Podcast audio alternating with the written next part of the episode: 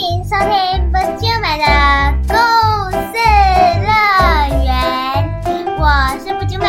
我是补救爸比。今天我们来讲故事。补救美，你会不会觉得时间很快啊？嗯，一下子就已经八月了，你的暑假已经过一半了，对呀、我们都还没出国，气死了我！因为每天都在上夏令营，夏令营不好玩吧？好玩。真的哦、嗯，那你这几天刚好放假，对不对？对，那在家比较好，还是去上夏令营？去上夏令营，为什么？在家很无聊，真的吗？在家有我呢，可是没事做，没事做，你不是有在看卡通？哪有再看一点点？啊，可是这礼拜没办法上啊，因为我们礼拜四、礼拜五就要出去玩了。那、你就不要出去玩就好了。哎啊，你可以自己在家，我们出去玩不是更好？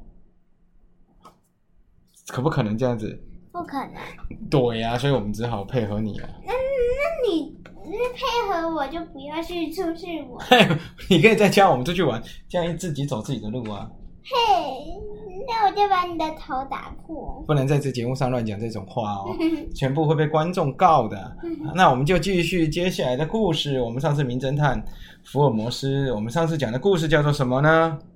嗯，就是红发俱乐部。对，那接下来红发剧到底会变怎样？我们就继续看下去喽。上次那个纸上面写什么？你自己念哦，第三章奇妙的结束，继续哦。红发俱乐部就此解散。一八九零年十月九日，威尔森先生递到我和福尔摩斯面前的白色厚纸板上，只写着这几个字。我虽然一头雾水，不过看着眼前拿着这张纸，一脸无奈的威尔森先生，我开始觉得好笑。想必福尔摩斯也有同感。我们对开眼，同时大笑起来，而且一笑不可收拾，完全停不下来。你们实在很失礼，我不是不想嘲笑被来这里的鼎鼎大名的福尔侦探。如果只会这么没有礼貌，我就去找别人了。威尔森先生红着脸，怒气冲冲地说。福尔摩斯见他的动怒，连忙笑着说抱歉，请稍等一下。我们这样捧腹大笑的确很失礼，但这么引人入胜的奇案，我非接不可。威尔森先生，请问你在看到这张纸后做了什么事情？我还能做什么？我问遍那栋关于四号室的事情，都没有人知道这个事情啊。他们还说从来没有听过邓肯罗斯这个名字。我向一楼的房东询问，他说租用那间办公室的是一名叫做威廉·莫里斯的律师，他已经在昨天搬走了。我访查到他的地址，但是在昨天却看到不是那一个人，根本是彻头彻尾的谎言，所以你才找我询问，对吗？福尔摩斯问威尔森先生，用力的点头说没错，没错，在我过去那个律师留下的地址后，局上回答店里跟斯伯丁说我遇到的事情，他也感到不可置信，认为红发俱乐部不久后应该会跟我联络，但是我没办法这样哭等，所以才会找你，福尔摩斯先生。：“福尔摩斯说，原来如此，不过就我看来，你并没有任何损失。你不但因此赚到不少钱，还因为抄写《大英百科全书》学习到 A 的知识。威尔森先生不甘心地说。”这样说也没错，可是他们花那么多钱，还费心扯谎，究竟是想干什么啊？不弄清楚，我实在是没有办法平静下来呀、啊。福尔摩斯点点头说这倒是真的，威尔森先生。告诉你，红发俱乐部正在招募消息的店员文森斯伯丁。他从什么时候开始在你的店里工作？在那则报纸刊登前的一个月前开始，他看到我应征店员的广告而来的。来应征的只有施伯丁一个人吗？不，大概有十个人，其中他还看起来最能干，所以而且他只要一半的薪水，所以我才雇佣他。嗯哼，就你所知，施伯丁是什么样的人？他有什么特征？斯伯丁的个子不高，虽然矮小却很结实，做事认真迅速，没有留胡子，但应该超过三十岁了吧？额头上有块白斑。听完威尔森先生的说明后，福尔摩斯像是突然想起什么事情了似的，坐回椅子上。原来如此，那么请问他是不是有耳洞？你怎么知道？他两边耳边上各有一个耳洞，说是小时候沿街卖艺时的艺人帮他穿的。果然。福尔摩斯靠在椅背上的陷入沉思。不久，他露出锐利的眼神。斯伯丁现在还在你的当铺吗？当然，因为当铺有他看顾，我才能放心来找你。威尔森先生看起来似乎相当信任他的店员。我知道了，这件事情一两天内会水落石出。今天是星期六。我希望在星期一就可以给你答复。”福尔摩斯充满自信的说。威尔森先生回去之后，福尔摩斯问我：“华生，你对这个案件有什么看法？”我两手一摊，无奈的说：“完全摸不着头绪，又非常奇妙、异想天开的感觉。”看起来越古怪的事情，真相越平淡无奇；越平凡、越没有预状的犯罪越难解决。总之，我们开始着手这个红发俱乐部的事件吧。福尔摩斯说完之后，拿起烟斗了三斗烟，他静静的坐着。把脚抬到椅子上，双手环抱着脚，就这样沉思了约莫五分钟。这是他思考时习惯的姿势。由于他要我在这段时间内别跟他说话，我便这么静静的陪着他，看着仿佛打瞌睡般的福尔摩斯，连我都觉得困了。随着时间流逝。福尔摩斯突然站起来，他开口便说：“今天下午在圣詹姆斯厅有一场萨拉沙泰的演奏会，要不要一起去听？”萨拉沙泰是很有名的小提琴家，虽然不知道他跟红发俱乐部有什么关系，不过我没并没有其他。预定的行程，既然福尔摩斯这么说，就决定跟他一同前往。在演唱会开始之前，我想先去一个地方，午餐也在那边吃吧。我们从奥德斯特斯盖特车站下地铁，接着走一段路到塞克斯科伯格广场。咦，这里是这一带的房子和道路都相当老旧、狭窄。我们沿着拥挤的道路往前走，在转角处停下。眼前的店面有代表着当铺的三个金球，还挂着写有“杰贝斯·威尔森”的招牌。这里应该就是威尔森先生的当铺。福尔摩斯仔细观察当铺四周的环境，在附近来回走动，最后又回到当铺前。接着，他做了有点奇怪的事情，他用手杖重重的在铺石的路面上敲打了好几下。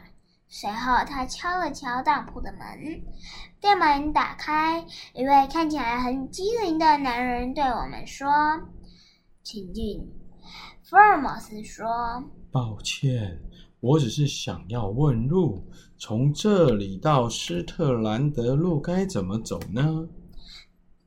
那个男人回答：“请在第三条街右转。”再过四条街后左转。说完后，便快速的把门关上。福尔摩斯笑着说：“就我所知，他的聪明才智在伦敦应该是排名第四或第三。这个人的背景我略有所知。他就是文山斯普丁吧？他既然不像是个普通的店员，似乎与这个案件有关。你故意向他问路，是要看他的长相吗？不，我是想看别的东西。我疑惑的问：“什么东西？”那个男人长裤的膝盖，而且我的推测也没错。看他。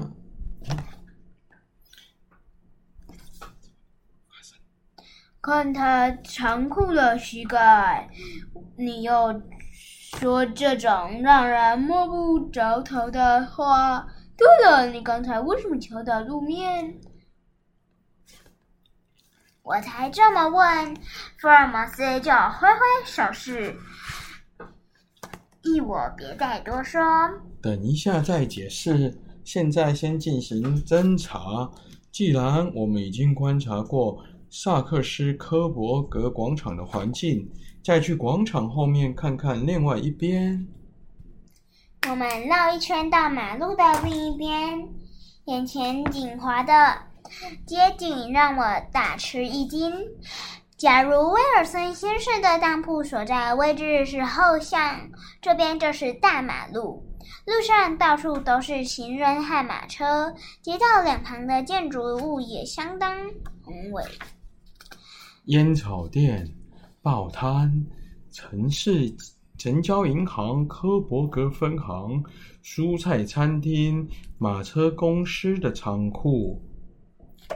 正当我以为福尔摩斯刻意在看银行建筑物时，他突然回头看着我说：“华生，我们就在这附近吃午餐吧。吃完后，先去听演奏会。”让我们沉浸在音乐的世界里，暂时忘却红发俱乐部的事情吧。这场小提琴演奏相当美妙，塞拉沙泰真是个天才啊！在观众席里的另一位天才夏洛克·福尔摩斯也是音乐爱好者，既会拉小提琴，也是优秀的作曲家。整个下午，福尔摩斯都是面带微笑，而且专注的聆听着演奏。这景象让人完全无法想象。名侦探夏洛克·福尔摩斯平常像警犬般迅速敏捷的模样，通常在这个时候，福尔摩斯其实正在累积解决案件的能量。当他越是怒然自得，代表他的推理能力更加活跃。不论什么样的犯罪，都逃不过他的追捕。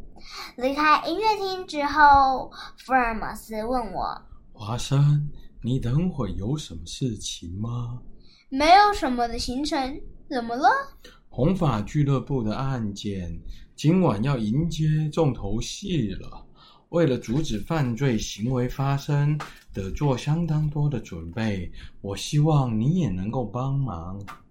他也太快了吧！他是天才啊！你忘记了？他才几个小时就完成，就推理了，对不对？对。可是柯南更快呢。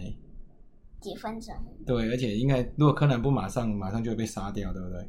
对。因为柯南的案子比这个更大，马上整个。可是毛利小五郎很笨笨，弱弱的。对对？对他每次都是柯南破解。沉睡的毛利小五。他本来他他还有一次说他是鼎鼎大名的名侦探毛利小五。然后然后他就说每个案件都难不倒我，然后柯南就在那边想，每次的案件明明都是我解决的。我一定配合，所以我要几点到哪里去呢？十点钟在贝克街的地方，因为有等相关的人员集合在一起出发，所以约那边。另外，为了以防万一，把你的手枪也带着。福尔摩斯说完，立刻转身消失在拥挤的人潮之中。第五章：奇妙的埋伏。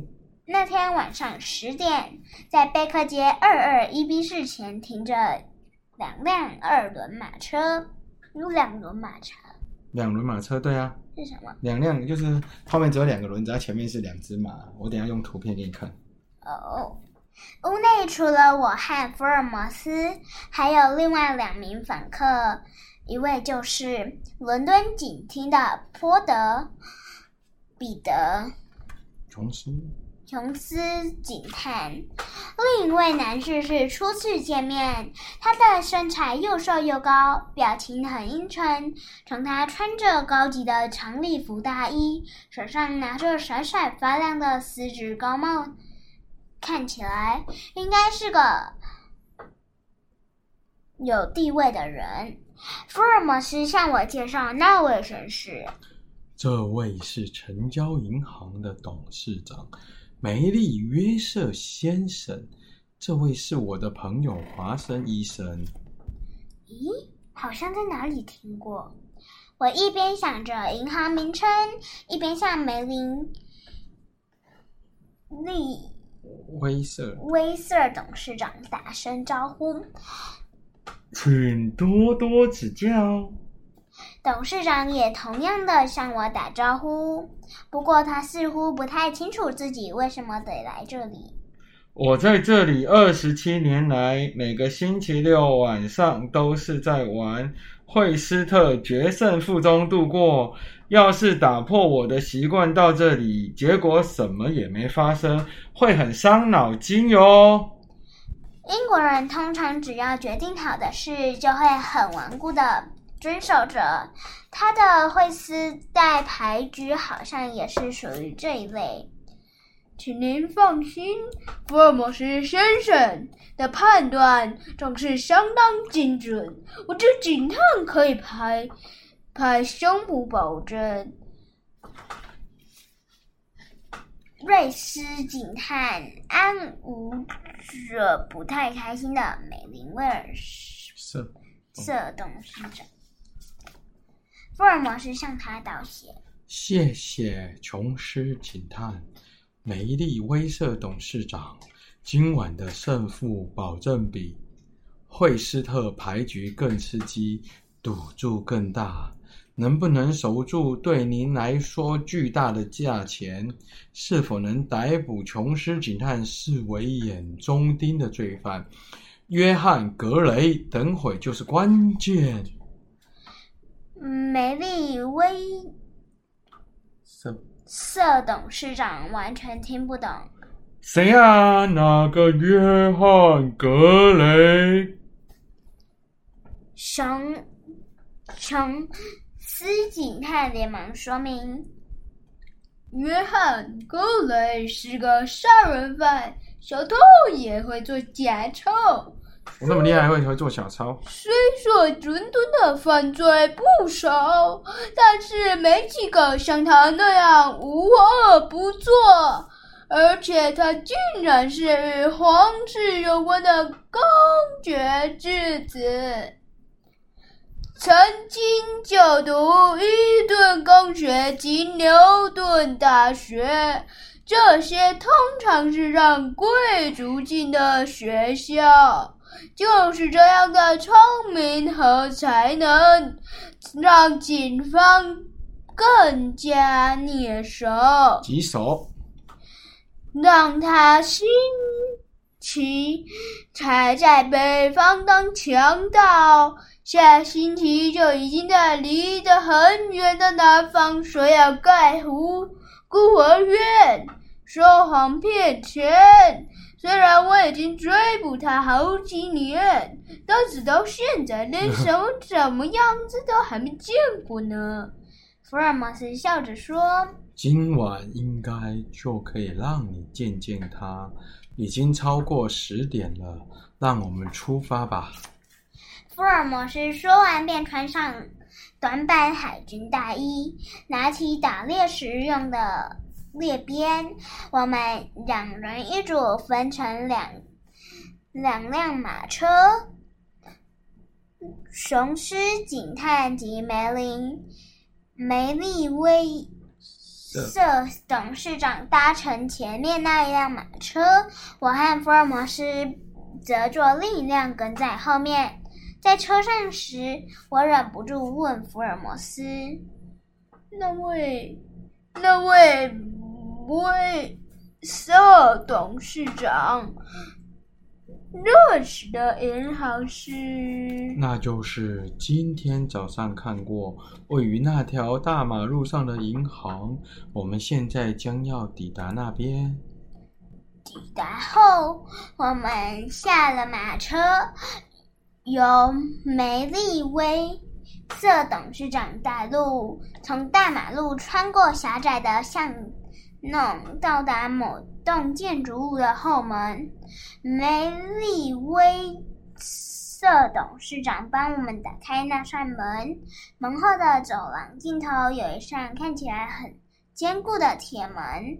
当梅利威瑟董事长同样打开那扇门后，一个通往地下的螺旋梯映入眼帘，而梯子尽头又是一扇铁门。于是，过了刚才那扇铁门之后，里头一片漆黑。我们将手提灯点亮，一行人仰赖着仰赖着手提灯的光，在穿过发出泥土味的通道尽头，打开第三个铁门后，总算抵达了目的地。那里。既像巨大的地下收藏室，也像洞穴，周围堆满木箱和笨重的盒子，把整片墙都遮住。没错，这里就是成交成交银行科伯格分行的地下室。这个要叫分行的地下室。我们正是待在被三扇铁门守护着的金库里。福尔摩斯边用手提灯照亮周围，边说：“梅利威瑟董事长，这里即使被从上面攻击，应该也抵挡得住吧？”梅利威瑟董事长得意地说：“即使是从下方攻击，也不用担心呐。”他说完后，随手用拐杖敲打地板。奇怪，听起来下面是空的。他满脸疑惑，正要继续说下去，福尔摩斯连忙阻止他：“嘘，请安静！你差一点就要让我的作战计划失败，请你坐在附近，不要出声。”梅利威瑟董事长听到福尔摩斯命令的语气，很不高兴的往箱子上坐下。福尔摩斯拿出放大镜，跪在地上，一手拿着提灯，仔细检查地面上头间缝隙。过了一会儿，他终于站起身，将放大镜。收进口袋里。接着，他巡视在场的其他人，说：“在他们开始行动之前，应该还有一个小时左右。不管再怎么大胆的人，在那位好心的当铺主人威尔森先生睡着前，应该不会再下手。可是……”那些家伙到底在揶揄什么？假如目标是这个金库，应该有什么特别的理由？请梅利威瑟董事长说明。好吧，现在也只能向你们说明。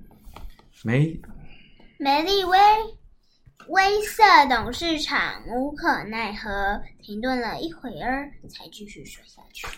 这个地下金库藏有三万枚拿破仑金币，价值约六十万法郎。那是向法国银行借来的。在我做的箱子里面就有两千枚的硬币啊！当然，把这笔这笔巨款集中在一个地方是很危险的，所以我们也设法放在最安全的保护地方。不过，这里藏有巨额的消息已经泄露出去了。福尔摩斯严肃地说。更雪上加霜的是，这消息被最危险的罪犯知道了。但现在，如果来得及，依我的推断，在一个小时之内，这件事情就会有意想不到的发展。在那之前，先将手提灯盖上罩子吧。梅利威瑟董事长惊讶地说。这样，我们不就得在一片漆黑中待上一个小时呢？